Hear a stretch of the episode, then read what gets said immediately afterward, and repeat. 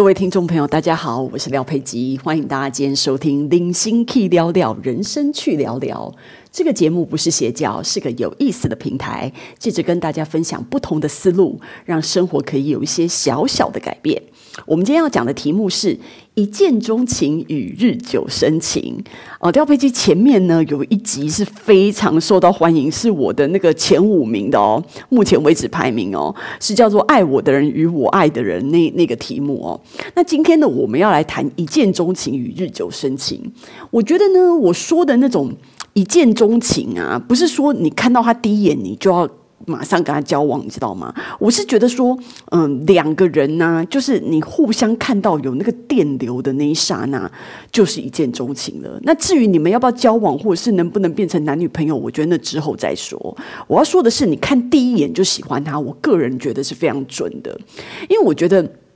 人大部分呢、我觉得像这种冲动又热情的人啊，像我这一类的人是比较相信一见钟情的。那那种内向文静的人呢，他们可能是比较倾向日久生情。那我就觉得说，其实，嗯。我觉得怎么讲呢？如果两个人都是互相看对眼，就是两个人都一见钟情。那如果两个人里面有一个人，我的意思说，因为我现在为什么要这样讲的原因是看他们两个人最后有没有真正在一起嘛。那如果就两个人第一次就看对眼，他们就是一见钟情的话，那他们就是两情相悦，他们当然都会在一起。可是如果两个人里面其中有一个人是一见钟情，因为常常很多爱情故事这样嘛，或者是很多那种言情小说啊，或者是电视剧啊、偶像剧都这样。演的有一个人对另外一个人一见钟情，可是另外一个人对他没感觉。这种就会变成之后会有很多呃不一样的剧情发生。那你看，我觉得大部分那种日久生情啊，日久生情什么意思？就是两个人都不是一见钟情。那我觉得两个人都不是一见钟情，就蛮诡异的。我个人觉得啊，你就是时间久了以后，你就会喜欢对方吗？我个人对这件事情觉得蛮怀疑的啦。那我们现在讲那个一见钟情好了。我记得我以前那个呃我的主管啊跟我讲过他的那个爱情故事，我听了那时候我听得一愣一愣的，你知道吗？我觉得他爱情故事超劲爆的，跟他整个工作的风格还蛮对得上的。他跟我讲说，吼，他在那个嗯工作的一个场合吧，然后呢。就见到了她现在的老公，他们见他们两个人见，因为当当然他们两个人是属于俊男美女型的，我觉得是。然后呢，她见到她老公的第一眼，跟她老公见到她的第一眼，他们两个人看一眼就互相喜欢对方，马上爱上。那他们两个人有多冲动，有多夸张，有多离谱，你知道吗？因为当初他们双方都还各自有男女朋友哦，可是你知道吗？他们三天之内就同居了，所以你看他们有多爱，就是马上回去跟对方。男女朋友分手，然后呢，三天之内两个人就搬在一起住，然后之后马上结婚，到现在。其实也蛮妙的哦。那其实爱情，你看你说什么什么呃一见钟情不准啊，无法长久啊什么的啊，人家也是到现在啊，是什么例子都有啦。我觉得这种是看，就说每嗯每一个人的那个个性是怎么样嘛。那我我觉得为什么我比较对日久生情这件事情有一个问号哦？因为今天这个零星 Key 聊聊是廖佩基的频道嘛，所以就我就我我个人因为比较倾向一见钟情，所以就对日久生情这件事情打一个问号。如果大家对于我的说，法有一些不同的意见的话，也可以留言给我。我觉得有几几个点、啊？第一个几点就是我为什么怎么样都觉得日久生情是一种好像苦力活啊的一个感觉，好像就是好人卡，你知道吗？一种就是时间久了没有功劳有苦劳的这种情况，很像我们尾牙在颁那个阳光普照奖，你知道吗？就是安慰奖哦，那就好好像哦，那大家都已经得奖了，那最少也给你一点小小的奖，安慰安慰吧。哦，然后嗯，好像你都在已经。都已经在我身边这么久了，然后嗯，那就也赐给你一个男朋友的头衔好了。这个是很奇怪的，因为对我来讲，我觉得爱情很像一股心流，你知道吗？那种感觉是很热烈的，很浓情蜜意的。你两个日久生情的人，你根本就没有火花的时刻嘛，因为你是日久生情啊，就时间拉久了以后才喜欢上对方的，跟那种一开始。看一眼就电光火石的那种爱情怎么会一样？光想着就没什么意思，你知道吗？一点激情都没有。那第二个，我觉得更悲惨的就有可能是什么？你知道吗？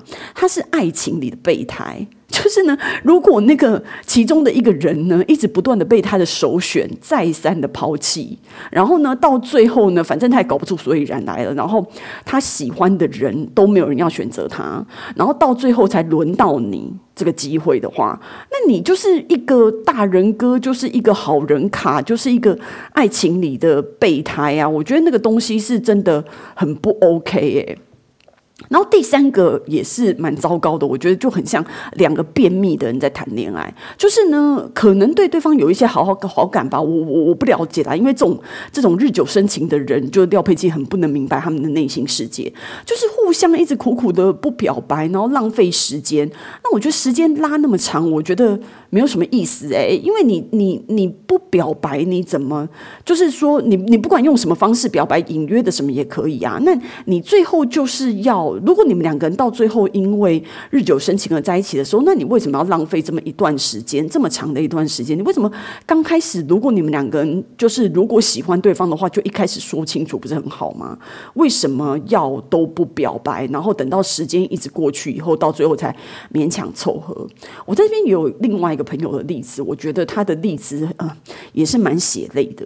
他就是喜欢一个女生啊，然后反正这件事情就长话短说啦，然后到。最后反正这个女生呢，就是不是不一定是很喜欢他或什么的。然后呢，呃呃，在这中间，他也一直。就是对这个女生很好，然后这个女生对他就是比较模糊不清这样子。然后，但是呃，我这个朋友他是付出很多，然后到最后呢，反正他有一次他在跟我跟我男朋友讲到这件事情的时候，他就说他有一次呃，就是坐飞机到呃国外去看对方的时候呢，然后他为了呃解救对方，然后跟给对方一些帮助，他就是很热情的，就是。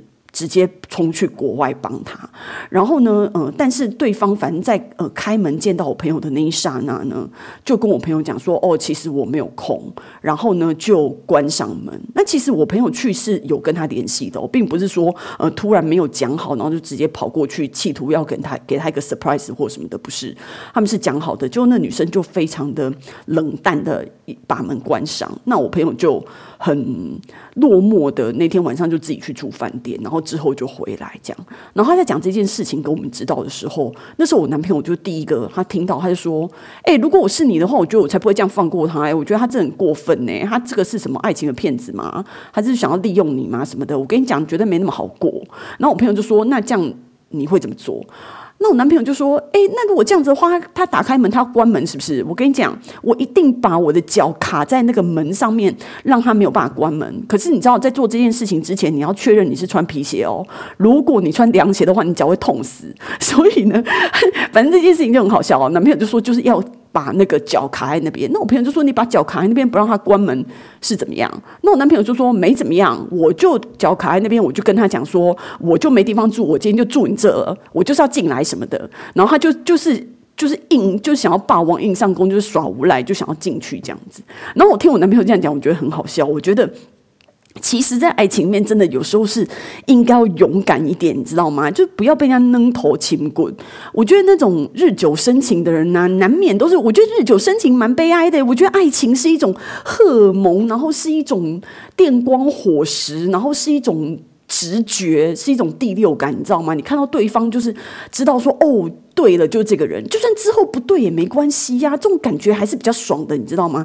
因为你你一见钟情之后，你后面呃，你一见钟情，你是你是先喜欢他，可是你不用明天就跟他结婚啊。你先喜欢他之后，你就很有兴趣的想要之后慢慢的就是再了解这个人，然后到最后是不是再确定这个人是不是你以后想要一直都。继续相处下去，然后可以信任的人，可以托付一一生的人。那现在已经不流行什么托付一生了，我觉得那个好老套哦。但最少，我觉得最少你们两个人在这段爱情爱情里面是呃非常的享受那个真正爱情甜美的滋味耶。我觉得日久生情的爱情对我来讲，我就会觉得蛮没劲的，像白开水这样子。那以上呢就是我个人的意见喽。然后不知道大家呃听众大家听到以后觉得怎么样呢？那我们今天的分享就到。到此结束，谢谢各位，我们下次见。